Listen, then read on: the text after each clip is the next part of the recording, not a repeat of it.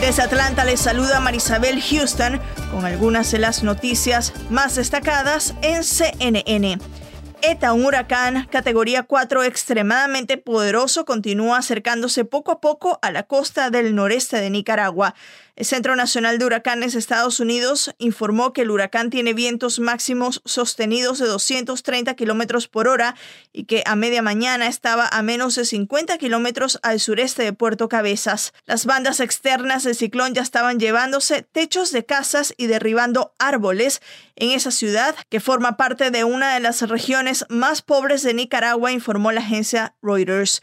Se espera que ETA genere marejada ciclónica, vientos calificados como catastróficos, inundaciones repentinas y deslizamientos de tierra en varias porciones de Centroamérica. El presidente de Panamá, Laurentino Cortizo, no participará de los actos conmemorativos por las fiestas patrias de su país este martes y miércoles. Así lo informó la presidencia de Panamá a través de su cuenta de Twitter, luego de que un colaborador cercano diera positivo por COVID-19.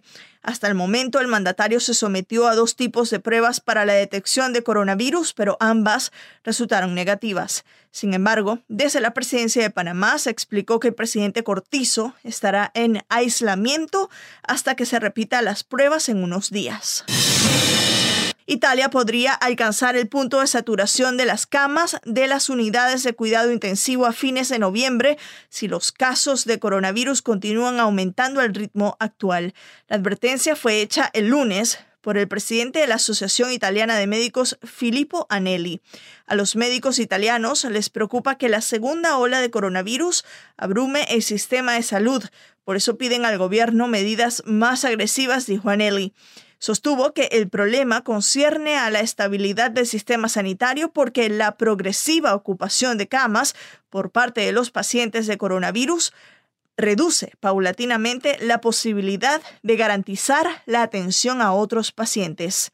Les invitamos a escuchar el podcast Coronavirus, Realidad versus Ficción con el doctor Elmer Huerta, oncólogo y especialista en salud pública.